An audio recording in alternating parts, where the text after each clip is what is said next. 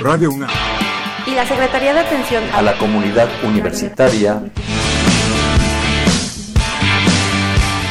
A través de la Dirección General de Atención a la Salud presentan.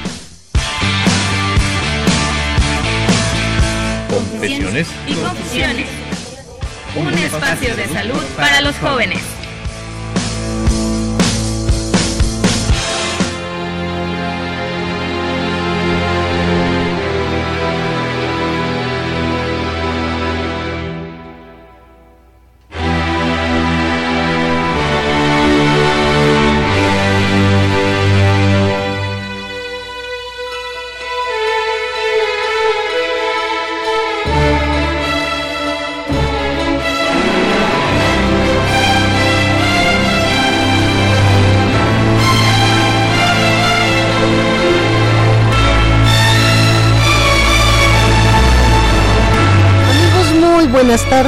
Bienvenidos a una emisión más de su programa Confesiones y Confusiones. Soy Itzel Hernández y me da muchísimo gusto como estos sábados con ustedes estar aquí en estos micrófonos, en nuestro programa rico, sabadito alegre. Ya se nubló, pero aún así sigue el calor, querida amiga eh, psicóloga Isabel Hernández Fernández. Fernanda Martínez. Fernanda. Muy buenas tardes. Sí, precisamente en esta, eh, ahora sí oficialmente ya entró la primavera y así como nosotros tenemos que tener ciertos cuidados con la piel, con hidratarnos y varias cosillas que ya hemos hablado también por acá, pues algo bien importante en esta época es la conservación de alimentos. Exacto, y sobre todo, pues bueno, considerando que las temperaturas suben, que hay poca agua, que soplan los vientos, pues obviamente todo eso que levanta este aire maravilloso de la Ciudad de México, pues no nos da más que unos cuantos bichitos en las panzas, en algunos casos pues unas muy buenas infecciones. Pero bueno, para eso tenemos eh, hoy a nuestros invitados de honor, como estos programas que hablamos de alimentación. El tema de hoy es conservación de alimentos. Nos acompañan el médico veterinario zootecnista con maestría en ciencias veterinarias, José Fernando Núñez Espinosa. Bienvenido, doctor. Muy buenas tardes a todos su auditorio, a ustedes también, y les agradezco la invitación. También está con nosotros el médico veterinario zootecnista Faraud Inés Obando Pinto. Hola, buenas tardes. Ya, se casa nuestra querida Inés, por Esa supuesto. les va a parecer también conocida. Y bueno, una persona que no podía faltar en estos programas precisamente, pues es el médico veterinario zootecnista José Juan Mancilla Castillo. ¿Qué tal, Itzel, Fer? Buenas tardes. Inés, doctor, buenas tardes. Pues sí, estamos aquí justamente para ver qué pasa con los alimentos, más bien qué pasa, cómo prevenir. Estamos ya primera semana de primavera, ya con los calores este, casi en pleno faltan un par de días para que esté sabrosísimo. Diría mi amigo Roberto, no pues hay que traer las hierbas de olor y estamos en nuestro juego, y, este, y, bueno, pues estamos también a dos, tres semanas de la, de la Semana Santa y somos un pueblo de tradiciones católico y costumbres, ¿no? Entonces acostumbra en este tiempo de cuaresma pues consumir pescados y mariscos. Vamos a platicar un poquito sobre esto, ¿no? También. Muy bien, y bueno, les recordamos que tenemos el teléfono para que ustedes se comuniquen también con todas sus dudas, porque ahorita que mencionaba el doctor eh, José Juan Mancilla sobre los mariscos, creo que sobre el, la comida que más se habla o que más mitos se puede tener en esta temporada eh, y que bueno, es precisamente el que más se consume. Entonces yo creo que nuestros radioescuchas también tendrán por ahí algunas preguntas. El teléfono es el 55 36 89 89, 55 36 89 89 y están nuestras compañeras pasantes de medicina, Erika González Montoya y Ana Isabel Niebla del Campo, para recibir sus llamadas. Y justamente, pues bueno, yo creo que es momento de dar inicio a nuestro programa y preguntar al doctor cuál es la importancia de mantener los alimentos en las temperaturas adecuadas ya en esta época, doctor.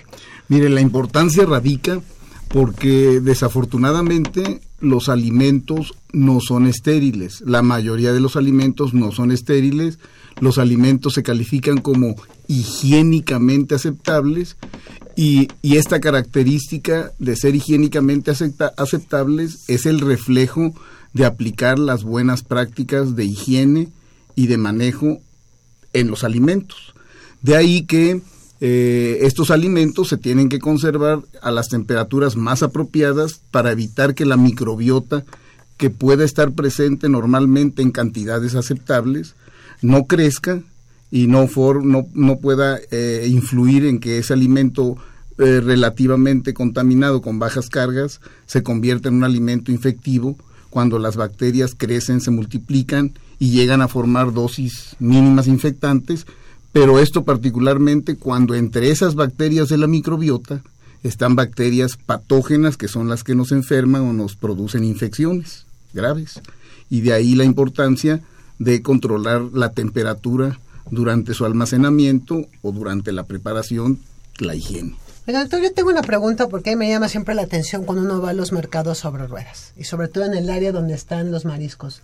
En algunos casos tienen los bloques de hielo y ahí tienen al pescado o al marisco sobrepuesto, ¿no? Sobre, sobre el hielo.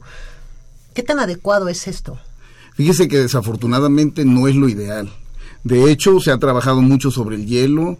La, la, Organización de las Naciones Unidas para la Agricultura y la Alimentación ha publicado información muy importante sobre el manejo y el origen del hielo para eh, eh, el que entre en contacto directamente con los alimentos. Y en el caso de los pescados, inclusive se ha llegado al detalle de producir hielo en forma de escama para que el pescado quede acomodado perfectamente entre capas de hielo y capas de pescado y el que esté hasta arriba es el que esté expuesto en ese momento, pero cubierto perfectamente porque el hielo en escama se acomoda perfectamente al cuerpo de los pescados y además mantiene un enfriamiento más homogéneo y, y, mantiene la frescura del producto que también la gente busca mucho. Esas características de frescura se pierden si el producto no, no está eh, acomodado en el hielo. Y otra característica importante que debe tener el hielo es que sea hielo de agua potable. Y también este hielo de agua potable pues tiene una norma oficial mexicana eh, que garantiza que la calidad microbiológica de ese hielo es aceptable y que los alimentos no tienen riesgo para que se les agreguen más bacterias y se deterioren rápidamente. Y bueno, ya lo mencionábamos muy al inicio que precisamente con el pescado y el marisco es cuando normalmente se toman más previsiones a la hora de, comprarlo, de conservarlo, de consumirlo.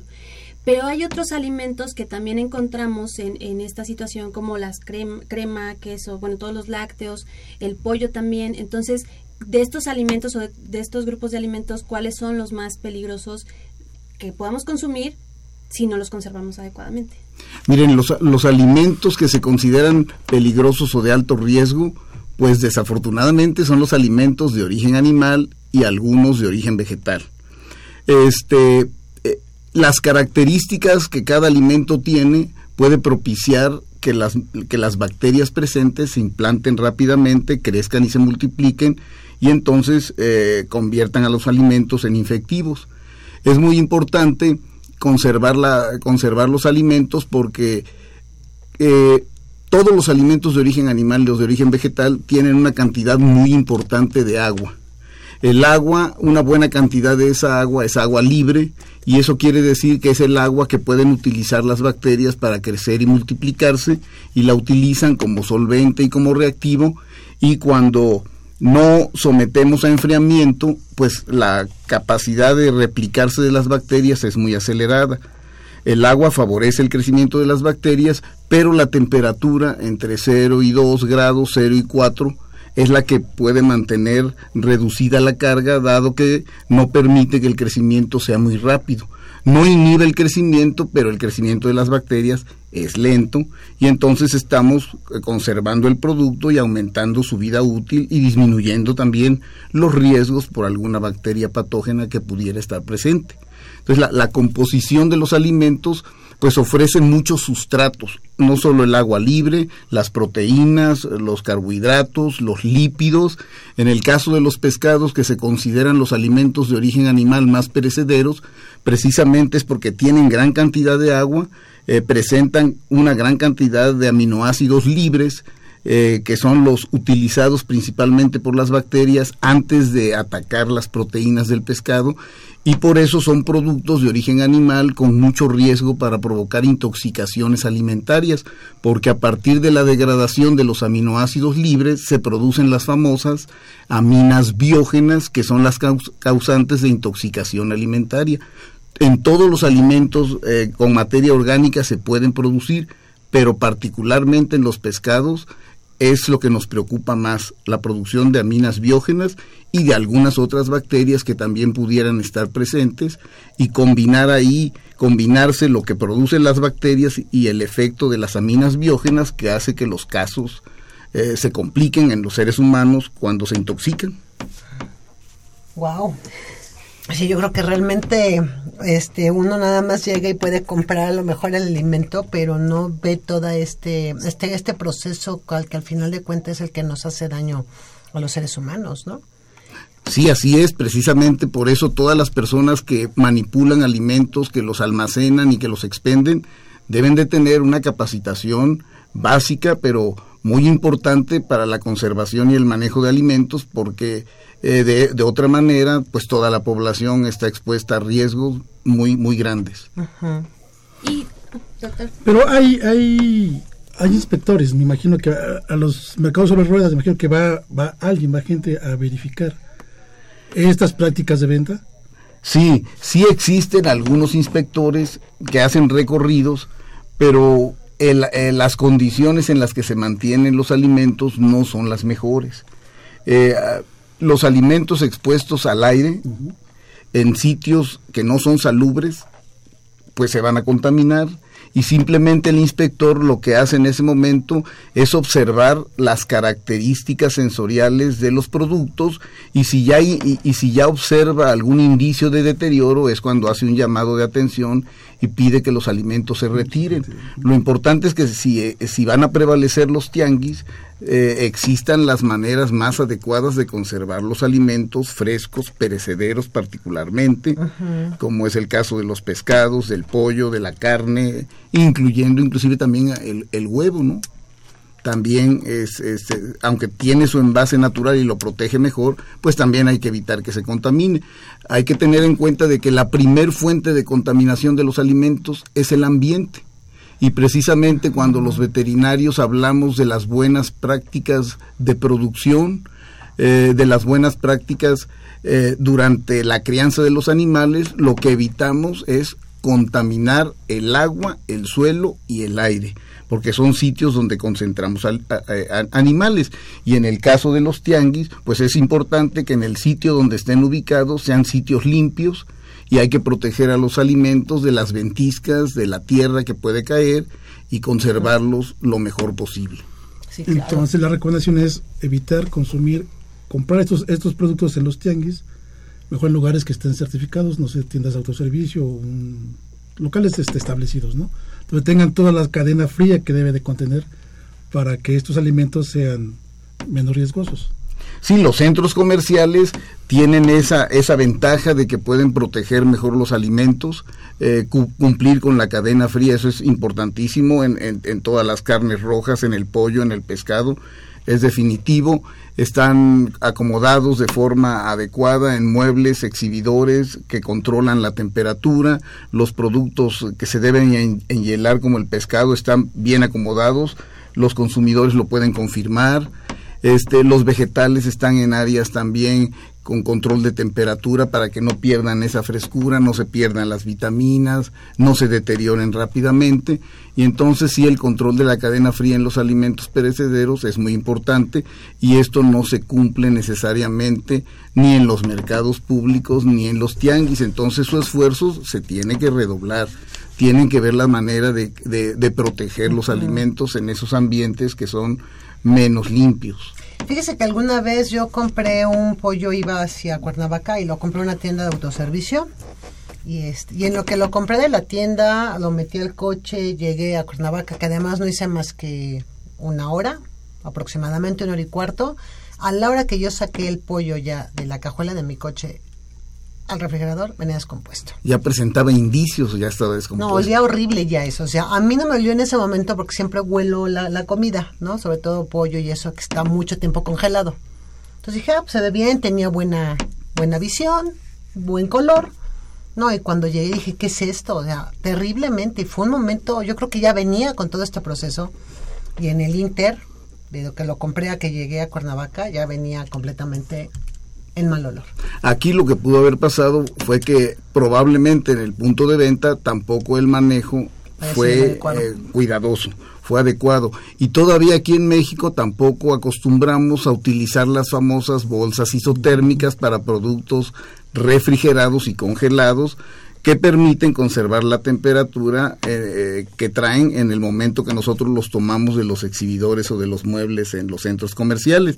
Y también es importante que los consumidores tomen en cuenta esto que usted dice porque normalmente eh, eh, vamos recorriendo la tienda y, donde vemos eh, los productos que nos queremos llevar, ahí nos paramos y ahí mezclamos todo. Y lo aquí lo importante es, si vamos a un centro comercial a adquirir nuestra despensa, nuestra despensa, pues hay que empezar por los productos de abarrotes, los productos que vienen bien este, que vienen ya procesados, enlatados, todos los productos que son menos perecederos y al final seleccionar ya nuestros productos perecederos para que no permanezcan demasiado tiempo fuera. de la cadena fría, porque como les dije en un principio, los alimentos son higiénicamente aceptables, pero no son estériles.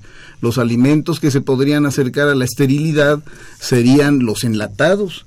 Y, y en los enlatados inclusive la regla microbiológica más estricta que pudiera eh, cumplirse sería una unidad formadora de colonia por gramo de producto enlatado y se trata de microorganismos deteriorantes que son muy resistentes a las temperaturas térmicas y ahí lo que tenemos, la, ahí la certeza que tenemos es que dentro de, de, los enlatados, pues patógenos toxigénicos ya fueron eliminados por los tratamientos térmicos drásticos como la esterilización. Sin embargo, estas bacterias que son deteriorantes y que no necesariamente afectan nuestra salud, deterioran el producto y por eso también se tiene que vigilar mucho la materia, la materia prima cuando se recibe para procesar alimentos enlatados. Aquí en lo que usted comentaba también del pollo, es eh, eh, que no estamos acostumbrados a, usar esa, esa bolsa isotérmica y también eh, en los centros comerciales pues tendrían que, que controlar mejor a, a, sus proveedores, a los eh, a los que transportan el producto porque desde de, los sitios donde donde se producen o se o, se transforman pues tiene que haber también un transporte controlado hablamos de las buenas prácticas de transporte a los puntos de venta luego las buenas prácticas de almacenamiento en los centros comerciales y luego las buenas prácticas de distribución para su comercialización o para llevárselos a, al hogar. Es, toda una cadena, es una responsabilidad compartida eh, la calidad sanitaria de los alimentos y su inocuidad. Y por eso es muy importante que a través de estos programas se puedan promover, se pueda promover todo esto, ¿no? Sobre las buenas prácticas de manejo e higiene de los alimentos. Por supuesto volviendo un poco al tema de, de los tianguis y, los mercados, porque finalmente es algo muy cultural, es muy común también escuchar que pues es mejor consumirlos desde ahí porque es carne más fresca, porque viene como más eh, cercana del campo, algunos dirían, ¿no? Y en ese caso no, es, no podemos estar seguros de cómo fue este esto que ya comentaba el proceso desde la buena práctica desde que se se prepara, digamos, se transporta y llega a, a nosotros consumidores ¿Qué nos queda a nosotros o, cómo conservamos eh, ahí e, esos alimentos? La educación del consumidor es muy importante.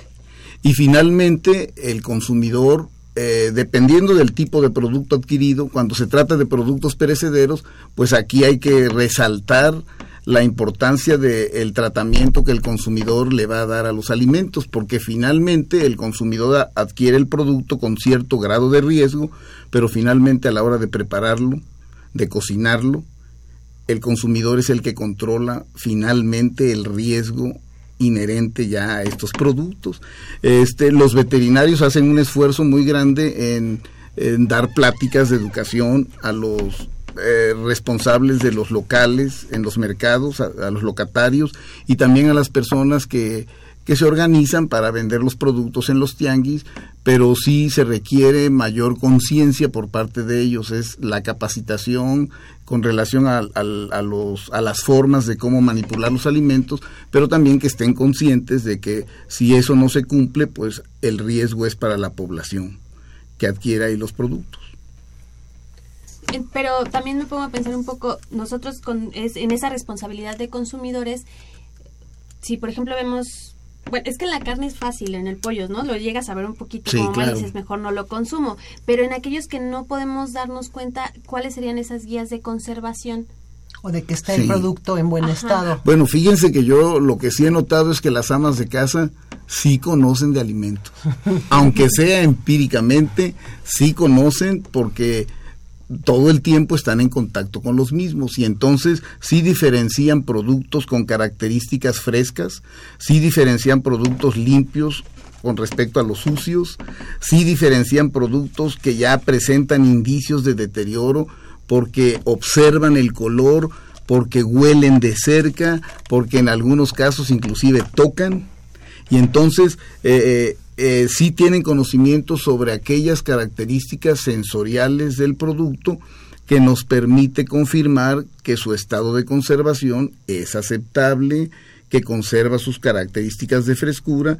Y entonces en el caso por ejemplo de las verduras pues que no estén marchitas, que no estén sucias con tierra, que no presenten algunas plaguitas, algunos eh, eh, parásitos que se puedan ver ahí, algunas plagas propias de los vegetales. En el caso de la carne, como señalabas, el, el color rojo brillante de la carne roja, también el color blanco ligeramente rosadito del pollo, la textura completamente húmeda y no pegajosa, el olor propio Claro. del, del, del producto, cuando ya hay cambios de, de olor ligeros, el ama de casa los detecta y no se lleva el pollo, y dice no me gusta porque ya el aroma ya me causa desconfianza. Pero eh, estas son las características que se deben de cuidar mucho. Ahora en el caso del pescado, pues también nosotros tratamos de promover que, los consumidores jueguen un papel importante en la selección de los productos. Y sí les hemos dado pláticas en, en algunos cursos para las amas de casa que ha organizado el Departamento de Medicina Preventiva. Bueno, que cuando seleccionen el pescado, que busquen un pescado eh, eh, que, se, que tenga una apariencia húmeda, que sus ojos estén completamente, los, sus globos oculares no estén, no estén retraídos, que tengan aspecto de ojos vivos, brillosos, no opacos, ¿no?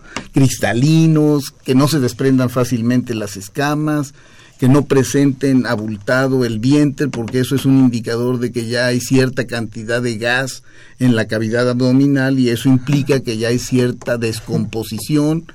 De ahí la importancia de, de la evisceración. O sea, pescados eviscerados y sin las agallas o son, sin las branquias son productos más seguros porque lo que estamos retirando son fuentes de contaminación propias de los productos pero en muchas ocasiones pues las personas buscan el pescado completito con todo y cabeza, con todo y branquias y con todo y vísceras, porque así se los quieren llevar y sobre esos productos sí hay que tener mucho más cuidado, deberían de estar sobre todo bien enhielados y congelados.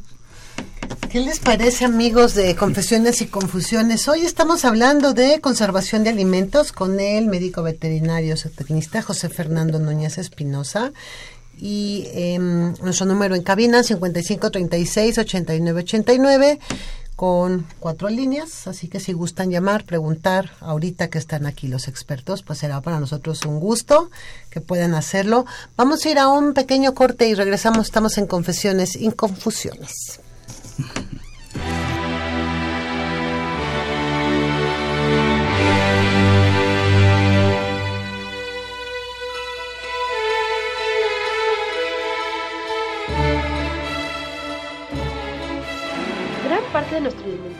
Está basada en el consumo de lácteos, como pueden ser crema, queso, mantequilla y por supuesto la leche.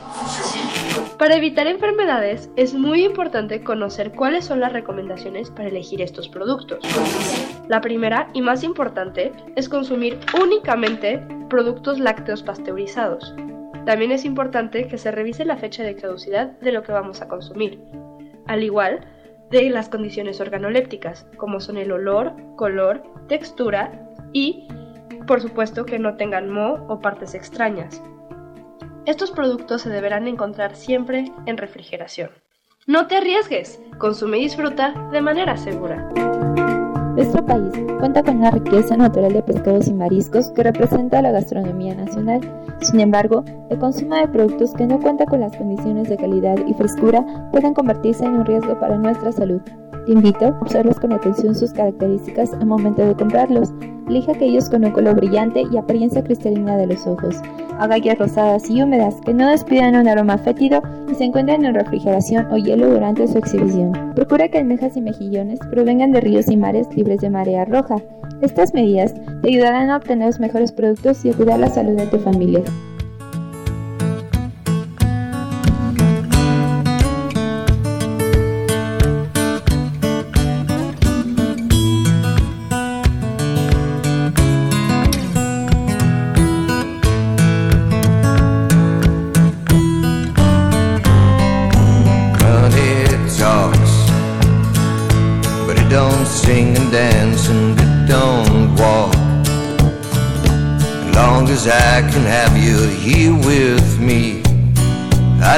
Be forever in blue jeans.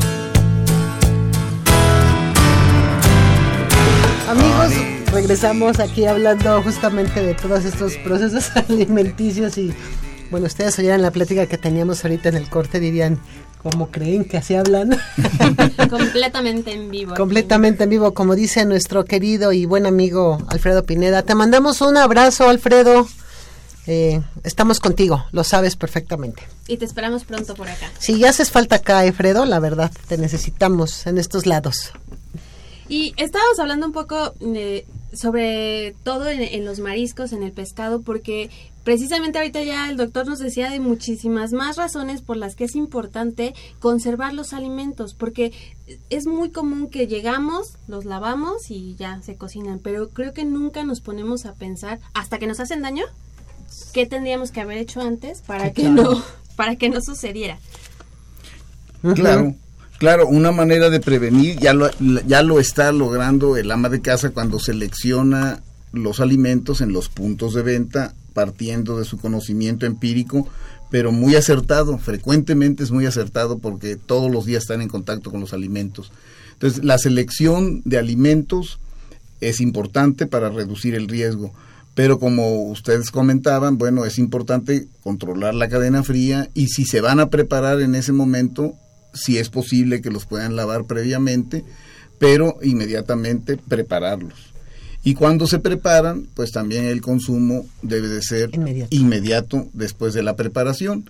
Si se van a resguardar ciertas cantidades, también hay que hacerlo en, en, condiciones particulares y también pues hay eh, temperaturas de recalentamiento cuando ya están preparados y se van a consumir nuevamente porque fueron resguardados, el recalentamiento también es importante. Yo le quiero preguntar eso, doctor, porque bueno, yo mucha gente en diciembre hace bacalao, luego los guarda en toppers y los mete al congelador, ¿no? De la del refrigerador. ¿Cuánto tiempo puede estar un alimento con esas características, por ejemplo, el bacalao, y después ser descongelado de la manera en que tiene que ser descongelado? No obligarle, obviamente, al descongelamiento, sino que muchas veces, bueno, yo he leído que se tiene que sacar la noche anterior para que tenga el descongelamiento natural y no que se ponga a hervir en agua caliente para, eh, para volver a consumirse. ¿Cómo es este proceso? Mire, en el caso de los alimentos preparados, si se van a mantener en un periodo de entre 4 y 5 horas a partir de su preparación, es importante mantenerlos a temperaturas entre 60, inclusive 70 grados. 60 grados es bueno. Eh, ya están preparados. Durante la cocción lo que se logró fue reducir cargas bacterianas que son sensibles a la temperatura y estamos hablando de bacterias mesófilas, cicrófilas, pero recordemos que también los alimentos tienen pueden tener microorganismos termófilos que soportan un poquito las altas temperaturas y eso los reducimos en menor cantidad. De ahí que un alimento preparado que ya fue tratado térmicamente y paralelamente higienizado, pues lo ideal es que se consuma recién preparado. Pero sabemos que existe la sobrevivencia de estos microorganismos termodúricos y termófilos. Eh, si estas cantidades de alimentos se resguardan para consumirse otro día, pues lo ideal es que eh, se congelen, en, el, se mantengan en el refrigerador por breve tiempo menos de 10 grados, digo a 10 grados. Si es eh, tiempo por horas, 10 grados centígrados o menos, si se va a conservar un tiempo breve, pero si se va a conservar un periodo de 3 a 5 días, eh, lo ideal es que los alimentos preparados se congelen y en el momento que se van a consumir se descongelen bien en el refrigerador y se recalienten a una temperatura mínima de 70-71 grados centígrados porque eh, durante ese ligero calentamiento también empiezan a, proliferar las bacterias y hay que volver a reducir la carga. También lo, lo, conveniente es eso, recalentar a temperaturas de 70 grados centígrados y esa temperatura se tiene que garantizar en todo el volumen del alimento.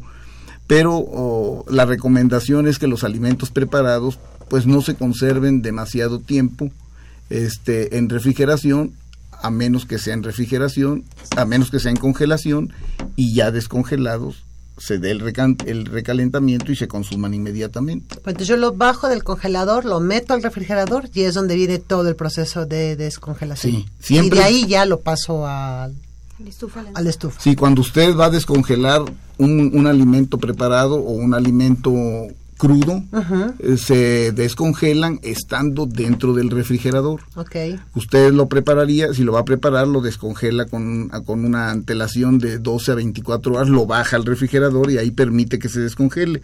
Si tienen mucha, mucha urgencia de descongelarlo, también puede ser a chorro de agua fría o inclusive utilizando una cacerola introduciendo el producto congelado en el, en el, en el caso de los productos no procesados, no elaborados, se introducen en la cacerola, eh, se les agrega agua fría potable y el mismo frío del producto que se está descongelando enfría el agua del chorro del chorro que se recibió en la cacerola y es como tenerlo en el refrigerador pero un poquito a un, un poquito a, una temperatura un poquito más elevada y entonces se descongela la otra manera de descongelar es a través del microondas pero eh, usted aprovecha eh, descongelarlo para prepararlo rápidamente o si ya se trata de un alimento preparado con esa temperatura de descongelamiento también eh, paralelamente se empieza ya a recalentar dentro del microondas y ya se consume cuando se trata de alimentos preparados. Perfecto. Eh, ahorita ha, hablado sobre todo el doctor eh, José Fernando Núñez sobre los alimentos de origen animal. Pero mm, a mí me gustaría sobre todo también hablar de las frutas y verduras, porque yo me acuerdo en todos los comerciales, lava y desinfecta frutas y verduras. Yo cuando digo desinfectar, se me viene a la mente nada más el cloro, pero no sé si eso es correcto. ¿Nos puede decir de la conservación de frutas y verduras? Mire, en el caso de la desinfección con cloro, sí puede utilizarse, pero hay eh, sustancias ya eh, elaboradas específicamente para desinfectar, como son todos los derivados de la plata, que son más seguros. Esas gotitas que utilizamos para desinfectar verduras son los más indicados el cloro sí se pueden utilizar una o dos gotitas, eh, dependiendo de la cantidad del producto que se va a desinfectar. En el caso de las, de las frutas y de las hortalizas, es importante lavarlas muy bien y se requiere que haya agua y utilizar agua a chorro. Porque en el caso de los parásitos, si es que algunos eh, alimentos de origen vegetal eh, tuvieran huevitos de parásitos, pues estos los eliminamos por arrastre con suficiente agua porque ni el cloro ni los desinfectantes que afectan las bacterias afectan los huevos de parásitos. Entonces es importante contar con agua potable y suficiente para lavarlos muy bien y en el y bueno en el caso de controlar las bacterias pues son los los desinfectantes hechos a base de plata. Pues la lechuga es yo creo que una de las que más se consume y es como también creo que una de las más contaminadas muchas veces por parásitos, ¿no? Sí, sobre todo porque, bueno, eh, eh, cuando aquí todavía llegan a manejar algunas malas prácticas agrícolas que ya deberíamos de ir desechando, porque en algunos sitios todavía siguen utilizando el agua, el, riego con aguas negras. Eso ya ha venido reduciéndose un poco más últimamente porque anteriormente se consideraba una buena práctica agrícola, dado que las aguas negras llevaban mm, sustancias orgánicas que permitían que las eh, verduras o las frutas crecieran más y esto contaminaba también el suelo y de ahí ya la contaminación de las verduras. Esto ya no se considera aceptable. Actualmente todas las unidades de producción agrícola o unidades de producción pecuaria tienen que tratar parcialmente los desechos de los procesos de producción para evitar que esta agua pueda impactar negativamente sobre el ambiente y eso ha reducido ya la contaminación en los alimentos de origen vegetal. Doctor, ¿y sería correcto todas las frutas, todas las verduras, lavarlas, además de así el chorro eh, con agua? utilizar, por ejemplo, jabón para trastes? ¿Es, necesario? No sé, una manzana, por ejemplo. Bueno, en el caso de, en el caso de ese tipo de frutas que tienen eh, cutículas que, eh, eh, naturales que no permiten que se absorban los detergentes, sí se puede utilizar inmediatamente, enjuagarla. Son productos que tienen una protección mayor con respecto a otros. hace un momentito que comentaban sobre las lechugas, sobre la col, este, ese tipo de, de productos de hojas verdes, esas sí se tienen que cuidar un poquito más, es mejor lavarlas con, a chorro de agua y con un desinfectante. Y no utilizar eh, detergentes que se pueden absorber y que también pueden pasar a ser contaminantes de, estos productos. Acelgas y espinacas es el mismo manejo. Es el mismo manejo. Que la lechuga. Sí, lavarlas muy bien con suficiente agua, desinfectarlas con estas sustancias a base de plata que venden en todos los, los centros comerciales y mejor utilizar eso y no tanto el cloro. El cloro cuando entra en contacto con materia orgánica sí se ha confirmado que se llegan a formar algunas sustancias que son cancerígenas y de hecho el agua tratada con cloro la Organización Panamericana de la Salud ya la ha considerado como la última causa de cáncer por ser tratada con cloro. Sin embargo, es un método eh, más económico y por eso se controla estrictamente el uso del cloro. Y nada más, en el caso de las em, hortalizas como la lechuga, la, espinaca, se le echan estas gotitas y se tiene que volver a enjuagar con agua... Eh, con agua potable. Ah. Sí puede ser, se tiene que dejar el tiempo de contacto suficiente para que actúe y hay algunas gentes que inclusive comentan que le sabe un poquito diferente. Entonces se puede ya enjuagar. Lo que se trata es que realmente haya afectado esa carga microbiana. Sí. Es que a veces en la cocina uno, yo insisto, haces las prácticas como en automático, diría yo, y la verdad es que no, no, no tenemos ni siquiera la precaución quizá de leer las instrucciones de cuántas gotitas por cuántos litros de agua y eso eso también podría resultar en algún momento perjudicial para la salud. No, no, no, de hecho hay personas que después de, aplicar las cantidades que indica la instrucción se colocan en las eh, en, estos recipientes, eh, en escurridores y, dejan que se escurra y así así la utilizan ya para preparar las ensaladas. O sea, no, es dañino, eh, la sustancia no es dañina algunas personas me han comentado que sienten que se les modifica un poquito el sabor y entonces las vuelven a enjuagar pero con el agua potable, con agua de garrafón, con agua limpia. ¿Cómo? ¿Qué es, qué es este, esta parte de lo que le llamamos la contaminación cruzada? Bueno, la contaminación cruzada principalmente se llega a dar cuando un alimento que ya ha sido tratado puede entrar en contacto con otro alimento crudo que no ha sido procesado o tratado o desinfectado. ¿Sí? Eh, por ejemplo, en el caso de los jitomates que fueron lavados y desinfectados con estas sustancias que comentamos, si, si, si posteriormente entra en contacto con un producto crudo, pues se contamina. Esa, a eso le, le, llamamos contaminación cruzada directa entre alimentos. Existe la contaminación cruzada indirecta que es entre alimentos y algunos utensilios como la tabla de picar o el cuchillo que, fui, que los utilizamos eh, con los alimentos crudos y luego eh, si cortamos en, sobre esa tabla que ya tuvo contacto el alimento crudo, eh, si cortamos ahí el jitomate, pues ahí estaríamos contaminando el jitomate o todas las verduras que, que eh, estemos cortando sobre la tabla. Esa se llama contaminación cruzada indirecta. Es más sutil y un poquito menos riesgosa, pero sí se contaminan los alimentos y, y la más riesgosa es entre alimentos tratados térmicamente y alimentos crudos. Y, se, y esto es muy frecuente que se dé inclusive en el refrigerador, cuando las verduras eh, o algunos alimentos preparados se almacenan en la parte baja y arriba almacenan las, eh, los productos de origen animal, como las carnes, eh, sin tratar, que son frescas, pero que no vienen libres de, de, de, de bacterias, y entonces con el goteo es, de esa agua que va liberando la carne fresca o el pollo fresco o el pescado, cae sobre alimentos preparados o cae sobre verduras, y entonces esa contaminación cruzada directa también se da dentro del refrigerador. De ahí la importancia de, de, también acomodar correctamente los alimentos en los diferentes niveles del refrigerador. Entonces, el tipo de utensilio que yo, por ejemplo, debo de usar para tener una tabla de picar, ¿de qué material debe de ser de preferencia? Miren, eh, es, ya están pasando eh, al desuso las tablas de madera. Hay un material de acrílico resistente, eh, pero aún con esa resistencia eh, que se ha logrado, el, el, uso continuo con el cuchillo permite que se vayan formando hendiduras.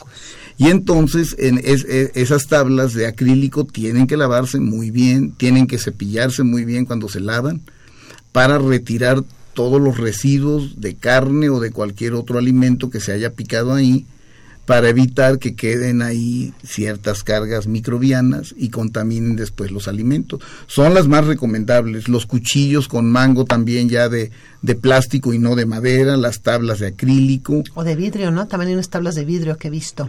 Que, que son resistentes también. Uh -huh. Esas podrían este, eh, retener menos residuos de lo que ahí se pica y lavarse con más facilidad. Okay. Pero eso es lo recomendable. O los cuchillos que venden ahora de porcelana, ¿no? También ya no son de metal, sino son de porcelana para hacer ciertos cortes. Como sí. que ha cambiado también toda esta parte de los utensilios, ¿no? Sí, para pues el manejo es, de los alimentos. La innovación de la tecnología y de los nuevos materiales, ¿no? También este, todo eso ayuda uh -huh. mucho.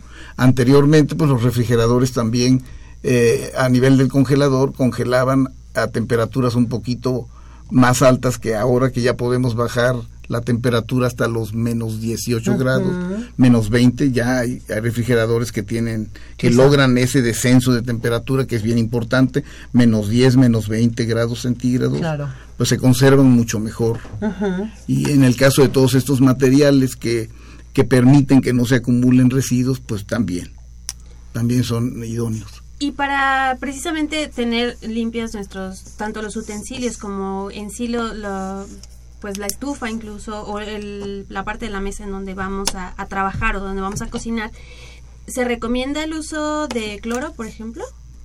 Mire, en el caso de, de los muebles de cocina y de los utensilios, se puede seguir utilizando el detergente eh, que, que, han sido fabricados específicamente para ello, eh, considerando las instrucciones lo que dicen las instrucciones para alcanzar las concentraciones establecidas. Sí se puede lavar con detergente muy bien todas las superficies de contacto con los alimentos. La cocina debe estar escrupulosamente limpia, tanto mesas como utensilios, lavarse muy bien con agua y jabón y enjuagarse también muy bien. Eh, sí es, es, es, se ha identificado que donde quedan manchas de, de sangre, por ejemplo, cuando se estuvo partiendo la carne, o este tierra de las verduras, pues eso, eso, eso genera también contaminación cruzada y es por eso que las superficies deben de estar muy limpias y, y desinfectadas. Y, y, son útiles estas toallitas eh, que tienen sustancias a base de ácidos orgánicos como el ácido láctico, que se considera también grado alimenticio y después de haber lavado con agua y jabón se pueden utilizar estas toallitas con estos ácidos orgánicos que tienen un nivel para desinfectar sin poner en riesgo los alimentos. Sí, yo porque la verdad con mi abuelita sí, claro. de pronto es esa concepción de es que con el cloro queda muy limpio. O sea, el cloro le va a dar el, el, grado de limpieza que quizá el detergente no. Pero pues sí creo que de pronto también usar el cloro en cantidades que no son las adecuadas o a veces tienen interacción con el propio detergente, ¿no, doctor? Sí, de, hecho el, el, cloro deja de tener efecto si hay residuos de detergente, por eso se lava, se enjuaga muy bien y, y luego se agrega ya el desinfectante.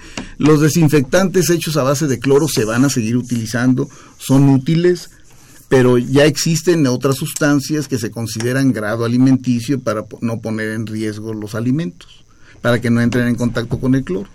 En el caso de limpieza es mejor utilizar estas toallitas eh, desechables que tener un trapo de cocina como la mayoría de las cocinas lo tienen. Bueno, si, si las amas de casa prefieren utilizar esas mantillas o trapos de cocina, pues lo importante es, es que se cambien diariamente y estos eh, estos este estas toallitas digo estos este trapos se deben de hervir. Cuando se lavan se hierven también muy bien y se tienen que cambiar todos los días porque de otra manera se vuelve también una fuente de contaminación el, los trapos de limpieza en la cocina. Claro que es con el que seco, limpio. Este, todos los que Ya se cayó en esto, lo limpio, ya limpio aquí, ya limpio allá. Y con ese trapo ando limpiando Usted todo lo la lava cocina. y lo hierve. es la forma más segura. Ok. y, y, se cambia diariamente. Claro. Eso, ¿Sí? es, eso sí, sí es importante, si no uno mismo distribuye Los muchos bichos. microorganismos en toda la cocina. Y lo peligroso es eso, como no los vemos y el trapito se ve blanco, pues creemos que está limpio. Y huele a cloro, rico. huele rico porque tiene rico loma el detergente, entonces ya no está contaminado. Así es, o, se, o durante, eh, en el momento que los están lavando, sí se puede utilizar un poquito de cloro y eso va a reducir, pero cuando no se cuente con el cloro, ahí está no, la lumbre. ¿Y lo hiervo no, así nada más con agua y ya? Sí, se hierve, se hierve muy bien para destruir todas las bacterias que están en el, en el tejido de, de las telas. ¿Qué tal, amas de casa?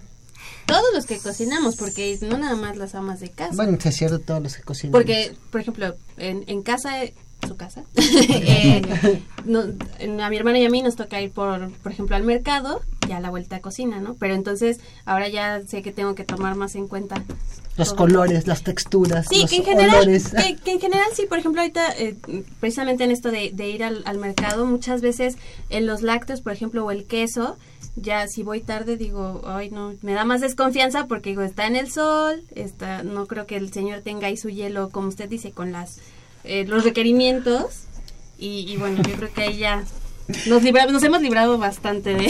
No, es que realmente te me acordé, porque digo, mucha gente pues si tiene la necesidad y come en la calle, ¿no? Los taquitos sí. sobre todo, y que ven ahí las charolas con la cebolla, el cilantro, el perejil y el chile, ¿no? Entonces, una vez ahí sobre Avenida Valderas, estaba así el puesto de tacos, tenían así una de estas cubetas grandotas, de más de galón.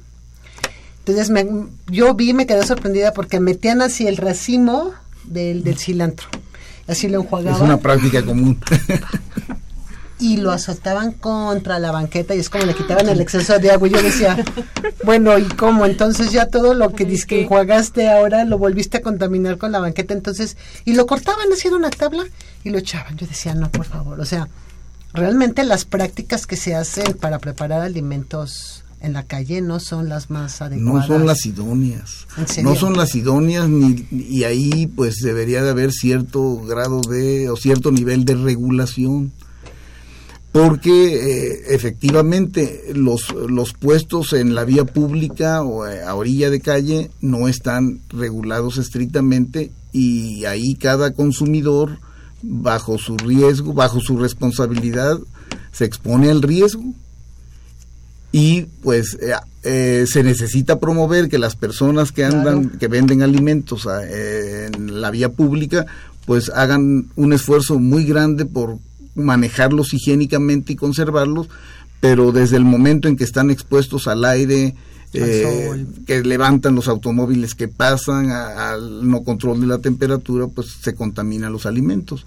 Nosotros ya trabajamos alguna vez en algunos puestos de tacos en una zona eh, de aquí de la Ciudad de México considerada salubre y encontramos cargas eh, bacterianas de coliformes fecales y totales elevadas en salsas, en la cebolla inclusive que tiene sustancias microbicidas, inclusive la carne en la forma como la transportan en la cajuela para hacer los trompos de carnes sin cadena fría, pues Es también eso eso eso incrementa los riesgos y asumen que estando ya en el trompo pues la carga se va a reducir de una manera importante y no siempre es así. Pues por eso dicen, ¿no? Si comes esos tacos y sobrevives, ya no te va a pasar nada. Se van a formar muchos Se van a anticuerpos. formar anticuerpos. y Pero si les toca con la dosis mínima infectante, sí se van a Ah, sí, infectar. claro, sí van a es un problema de salmonelosis es terrible, la gente también se pone súper... Y ese es uno de los tantos padecimientos de infecciones, Claro, O sea, son de las implicadas. ¿no? La salmonelosis. Que Salmonelosis, sigelosis, muchas enfermedades diarreicas que no están bien, este, que no fueron bien determinadas. Son millones los que se reportan. Enfermedades gastrointestinales no definidas, son millones. Luego sigue la salmonela, luego la shigelosis, luego las intoxicaciones alimentarias y todo es en alimentos también que se expenden en, la calle. Guau. Chicos, si comen tacos, pues tengan cuidado. Y aquí también, y, y vale la pena también eh, eh, a- invitar a los a las amas de casa que ap- a- manejen mejor todo esto de las temperaturas porque eh, imagínense el rango tan grande. Eh, se consideran zonas de se considera una zona de peligro temperaturas entre 6 grados y 60 grados.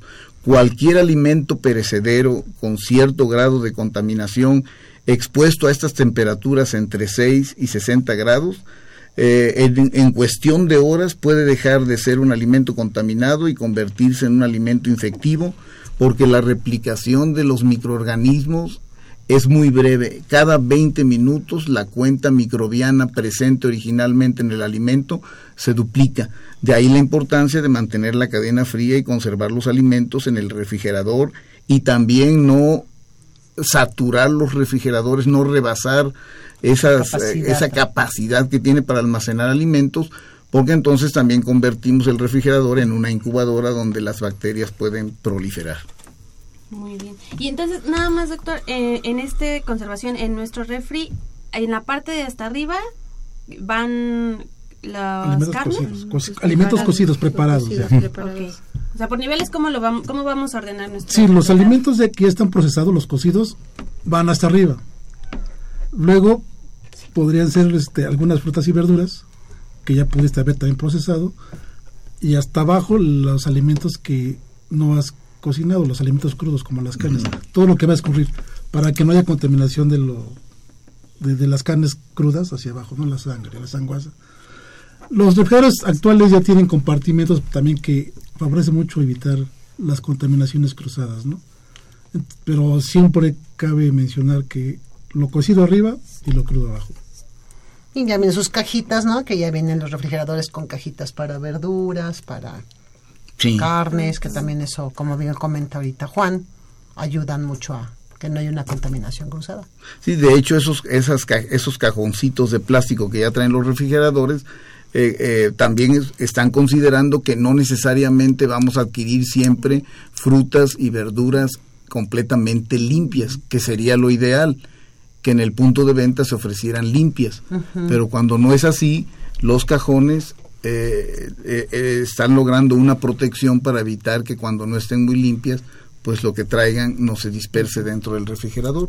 Y está en la parte más baja porque enfría un poquito más el refrigerador, las capas de aire frío se van hacia abajo y se conserva también la frescura de las verduras. Y los productos perecederos, como decía el médico, este, pues quedan abajo también y, y- y se colocan en recipientes para evitar los escurrimientos, pero quedan a temperaturas también más frías abajo. No necesariamente las más frías es porque estén cerca del congelador, es por las capas frías que se dan más hacia abajo y se conservan ahí mejor los productos perecederos. Entonces, ahorita que hace calor, lo ideal es que todos nuestros alimentos estén en el refri. Sí, lo, lo ideal es que apliquemos todos estos conocimientos y los conservemos adecuadamente en el refrigerador, los preparados, los frescos igualmente, que no expongamos los alimentos que adquirimos en un momento dado en los centros comerciales este, mucho tiempo en la cajuela, utilicemos Las las bolsas. isotérmicas, no son caras, este conservan muy bien la temperatura eh, en, cuando introducimos los productos congelados conservan muy bien esa temperatura y entonces este los alimentos son más seguros Son las que vienen como con una tela mm, eh, Plástica. plástica Sí. y son brill- brillositas, ¿no? Tipo aluminio. sí puede ser aluminio o un color blanco y tienen su cierre Y adentro las- viene con esta. y adentro se colocan todos los productos refrigerados con esa telita que usted me dice, con ese, e- ese, Con ese forro, material de por- ese material. forro. Sí, sí, sí. Y mantiene la temperatura a la que eh, introduce usted el producto y no exponemos el, el alimento a que se deteriore durante el transporte a, nuestro, a nuestros hogares en la cajuela. Entonces puedo llevar mi bolsa ecológica para que metan todo mi súper y aparte llevar mi bolsa isotérmica para meter todos mis perecederos y que se mantengan. Y planificar, sobre todo, si vas a hacer el súper, pues vas a ir al súper y regresas a casa y luego ya te vas a pasear. Claro. Porque muchos ocupan ir al súper, después al cine, después a comer, después... Bajamos el súper después, ¿no? Y el súper ahí anda paseándose. O también que vamos a, a planear nuestros menús, porque si se compra, por ejemplo, el sábado para toda la semana, también corremos el riesgo de que la comida que se va a preparar hasta el viernes ya esté un poquito más, eh, no tan fresca, vaya, para su consumo. Pues el- los productos perecederos que no se vayan a preparar inmediatamente, es ideal mantenerlos congelados y descongelarlos 24 horas antes de que ya se vayan a preparar. Y ya una vez preparados, consumirse inmediatamente y si nos sobra un poquito, pues los podemos conservar también. Tenemos ya menu- un minuto para despedirnos, dar las gracias, doctor José Fernando Núñez Espinosa. Ha Es sido un, placer y un gusto escucharlo el día Pues, de hoy. ojalá aquí. se sigan repitiendo estos programas Encantados para de que esté informar con más nosotros. todavía. Por supuesto. Ya nos quedamos con muchas tareas para Así. preparar bien nuestros alimentos en estas vacaciones, ahora que se viene, el tiempo de calor es muy importante, así que sigamos poniendo atención a, a toda esta preparación de nuestros alimentos. Gracias a Faraudines Obando por Muchas haber estado gracias aquí con por nosotros. todo y Sí, le quiero pero es que agradecer muchísimo al doctor que todos siempre así. tiene muchísimo trabajo y que nos hizo el favor de acompañarnos. Muchísimas gracias, doctor. a José Juan Mancilla Castillo, muchísimas gracias. No, pero gracias al doctor, este ahora sí fue un programa específicamente de- del experto, el doctor fue quien se llevó todo el programa. Expertazo. Para eso lo trajimos, Sí, ¿no? es para, que, para que nos reafirmara y nos enseñara cosas nuevas. Muchísimas gracias por dejarme hablar y muchas gracias también a los, a los radioescuchas que siempre están atentos a estos La les gustan invitación, mucho. esta es su casa, doctor. Con mucho gusto. Muchísimas gracias a todos. Eh, nada más quisiera también mandar un saludo a Mónica Velasco Venegas, quien, es, quien nos mandó un mensaje la sema- del programa pasado en Facebook, Confesiones y Confusiones. Perfecto, soy Itzel Hernández, gracias a mi amiga del alma Fernanda. Fernanda Martínez por haber estado conmigo. Un saludo a todos los que hacen posible este programa. Crescencio Suárez Blancas estuvo con nosotros como siempre en controles. A nuestro señor de la voz bonita Jesús Ruiz Montaño, continuidad Juan Carlos Osornio. Nos escuchamos próximo sábado. Disfruten su fin de semana y que tengan un excelente inicio de semana.